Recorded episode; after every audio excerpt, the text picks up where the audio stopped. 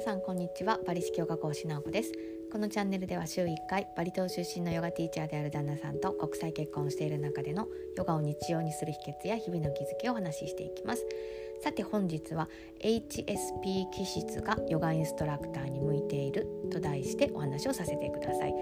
うちの子2人もですねこう HSP ぷりが HSP っぷりがひどくてこう子育てをしながら人生最大の喜びと人生最大の悲しみや怒りにこういっぱいぶつかり合いながらこう絶賛子育てに奮闘している中で HSP の人たちの見える世界ってこういうものだったよな、まあ、こういうものだよなと改めて客観視している中でこの HSP の気質というのは使いようによってはヨガインストラクターとして持っておきたいもう特徴そのものだなと改めて思ったことがあったので今日はま HSP の気質についてのお話をまあヨガインストラクターと結びつけて少しお話をしていきたいと思います。またこうもしですね HSP 気質で生きづらさを感じている人がいたりあとはこう身近に繊細すぎてお取り扱いがしづらいというような人間関係で困っている方がいましたらこう参考にしていただければという思いです。私自身もこう HSP の気質がすごく強いなと思っているんですけれどもこうまずこの HSP という言葉を聞いたことがない方もいるかなと思うんですけれどもこれはハイリーセンシティブパーソンの略語になりまして、まあ、よく繊細さん人一倍敏感な人というふうなこうあの意味がある言葉です。で特徴としては、まあ、たくさんあるんですけど今日はまあ5個ぐらいにえ5個に分けてあのまとめてみたんですけれども1番が特徴としては勘が鋭い2番目は1を見て10を知るタイプで3番目は、えっと、人の感情に同化しやすい人4番目はすぐに変化に気づく人5番目は物事を深く捉えるなどが特徴となっていきます。でこういったこの特徴から踏まえてここで結論を先にお伝えするとこの上記の特徴5つがヨガインストラクターとして持っておくととてもいいレッスンをですね生徒さんに提供しやすくなると思っています。なのでこうただ、えっと、HSP のでない人はこう今お伝えした5つの特徴をこう持っていけるように心がけてこれって結構鍛えることができる部分だと思うんですね。なのでこう確かな知識に基づいて経験と実践を積むことで鍛えることができる特徴でもありますので磨くこともできるので HSP 気質じゃないとヨガインストラクターに向いていないというわけではないのであのご安心くださいね。でただ一方でやっぱりこの気質があるといいなというふうに思った経験が去年あったんですけれどもそれは、えっと、私自身が歯科矯正をするために去年ね抜歯をね8本もしたんですよね。で8本こう歯科医師の方から抜いてもらう中で実は3人の先生に分けて私ちょっと親知らずがあったので口腔外科とかに行かないと抜けない歯があったりして、まあ、3人の、えっと、歯科医師さんの方に抜いてもらった時にやっぱりですね腕のいい歯科医師さんは私が治療中にどう感じているかを自分でも知覚して認識しながら施術してくださるんですよね。なのでこう HSP 気質じゃない医師の先生だと作業はできるけど私がどう感じてるかをと同時に知覚しながら認識していないのでこう作業と私の感覚にすごいギャップがあったんですよね。ただ最後にあの抜いてくださった先生が HSP 気質だなって多分思うんですけど素晴らしくて腕がいいだけじゃない技術があるだけじゃなくて私がどう感じてるかを知覚しながら認識しながら手術してくださっていてあこれこそ私が求めるあの、まあ、いいと思う腕のいいヨガインストラクターの定義に近いなっていう経験があったんですけれどもそれはどういうことかというとヨガインストラクターの方も自分のレッスンに参加している方が自分が指導すると同時にそのポーズをとっている時に参加者の人がどう感じているかというのを漠然と認識しながら指導できているかどうかが一流、まあ、もしくはまあ腕のいいヨガインストラクターであると私はねすごいあの思っているんですよね。これはまあ腕のいいという定義は人によって異なるとは思うんですけれどもただこう指導している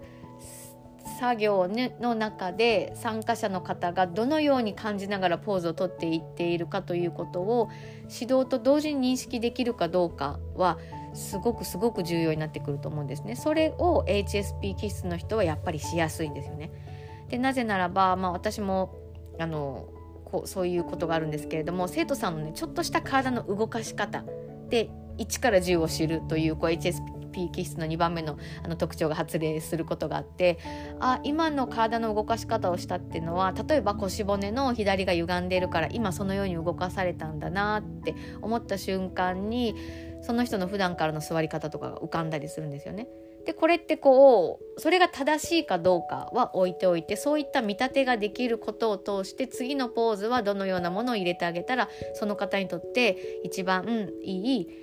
うん、体を整えるお助けができるかなっていう参考にできるのでやっぱり1から10を知る敏感に察知するということがすごくクラスにおいても生かされていくんですね。ただここではなんか私がこう HSP であるからにプラスして、まあ、今までの生徒さんを見てきた経験値や、まあ、私自身が深く洞察したり探求したいっていう癖があるからだとは思うんですね。でももちろんだからといってこう参加者の皆さんの気持ちが全て私は分かっています。とは全然もちろん思っていなくてこうむしろ分からないと分かっています。分からないと思ってるからこそ分かりたい。参加してくださってる方の人の痛みやこうお悩みを分かりたいと思っているから寄り添い続けながらその人にとってのベストポジションを肉体においても心においても一緒に見つけていきたいなっていう気持ちでも私はレッスンさせていただいてるんですけどまああの少し話をそれましたが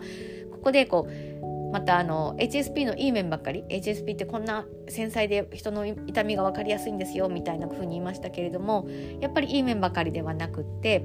この HSP 気質の人は繊細敏感がゆえに自分が居心地の良い環境にないと本来持っているこのギフトともいえるいい側面を発揮できないということが一方であるんですよね。またこう自分という存在が受け入れられてるっていうこう絶対的な肯定感という精神的な安定がないとやっぱり不安定になりやすいんですよね。だから多分あのよっぽどこう仮面なんつ面の皮を厚くしないと大企業で働いたりとか多くの人が多数いる部署とかで働くのは多分すごくきつい人が多いと思います。でまたあと人混みの中にいると大衆意識がこう自分の想念に入ってきて人の欲求が自分の欲求と混同してしまうのでなんかえ買う予定もなかったのに欲しくないもの買っちゃったとか食べたくないのに全然今お腹空いてないのにこう飲食店の通りを歩くとなんかお腹空いたような気持ちになって食べちゃったりとか誰かの欲求が自分の欲求に混同したりとかあったりするんですよね。であとあのこの人がいたらこの人 HSP だと思ってほしいんですけど例えば関西の人じゃないのに関西弁の人と話していて10分後には言葉の端々にあの関西弁が混じるみたいな 関西の方のイントネーションが混じるっていう人は大抵 HSP だというくらいにこうやっぱり人に同化しやすいところがあったりするんですよね。であのあと私自身も指導を始めて最初の1年くらいは膝が痛いですっていう方がクラスに参加したらクラスが終わった後私も同じ場所が 膝が痛くなったりとかしていたりしてねなんかこんな感じで同化しやすい HSP にはそれなりに課題があってやっぱり心の置き方やライフスタイルの徹底環境によって左右されやすいからこそこう飲食いい食住プラス関わる人も含めた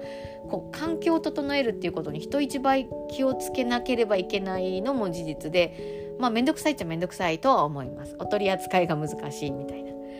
でもなんかそういったことを聞くとこう面倒くさとかなんかそんなストイックにできないみたいな思われることもねあったりすると思うんですけれどもただやっぱり繊細がゆえに環境を整えたい整えておかないと自分の本領が発揮できない人がいるということはですねこうあの知っておいてもらえたらなとは思います。なんかいろいろ話が飛びましたけれども最後にまとめていくとこうあの神経質だったり細かみたいな人だったり気が小さいとか繊細すぎる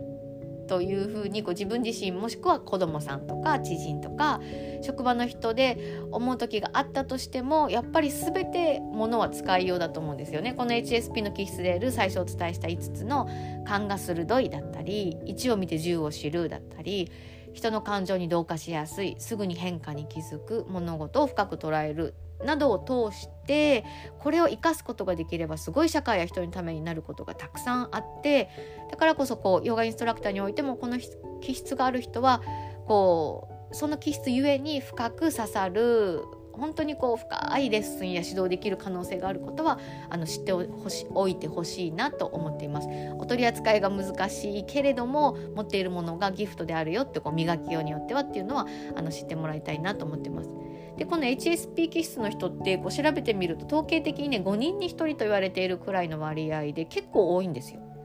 だから10人いたら2人とか20人のクラスだったら4人ぐらいはみたいな感じで結構多い割合だと思うんですよね。なのでこうただまだあまり認知されていない概念であったりもすると思うので、まあ、自分もしくは周りの人特に自分の子供がそうだとこう自覚したり知ってあげていることそしてそれを肯定する心の置き方が重要になってくると思うのであのじゃないとね結構あの自分がこの HSP 気質だということを知らないでいるとやっぱり自律神経失調症になったり精神疾患をうつなどにやっぱりなりやすいとも言われてるんですよね。こう非 HSP の人に比べて HSP の気質の人の方がそういったあの精神疾患になりやすいと。パニックとかね。だからあのうちの子たちはこう HSP 気質のがもうすごく見られるのであの漫画で書かれた HSC っていうこうあの HS このセンシティブ、えーと、繊細さんな子供について書かれた本がちゃんとあるので精神科医の先生が書かれた本を渡して漫画なので読んでもらっていて自分がその気質が強いことはねもう本人たちも知っているんですよねだからこそちょっとした節々でこうより気づいたりとか繊細な部分が見えたらこうちょっとした違いに気がつけるからこそあなたは人のために何かしてあげれる可能性が大きいと思うよっていうふうにその気質をね尊重してあげるようにこうしています。まあ、もちろんこうあのこんなあの綺麗な話ばかりではなくて子育てをしながらもうこの繊細な気質がゆえにこの服着れないみたいな感じでこう朝の忙しい時からこうあの暴走し始める娘ちゃんを前に今朝も大変だったんですけれどもただ自分の気質を知り認めて活かせる方法を知るというのは、うん、そしてまたありのままを肯定することは大切だなと思っています。じゃあ本日は HSP 気質がヨガインストラクターに向いていると題してお話をさせていただきました。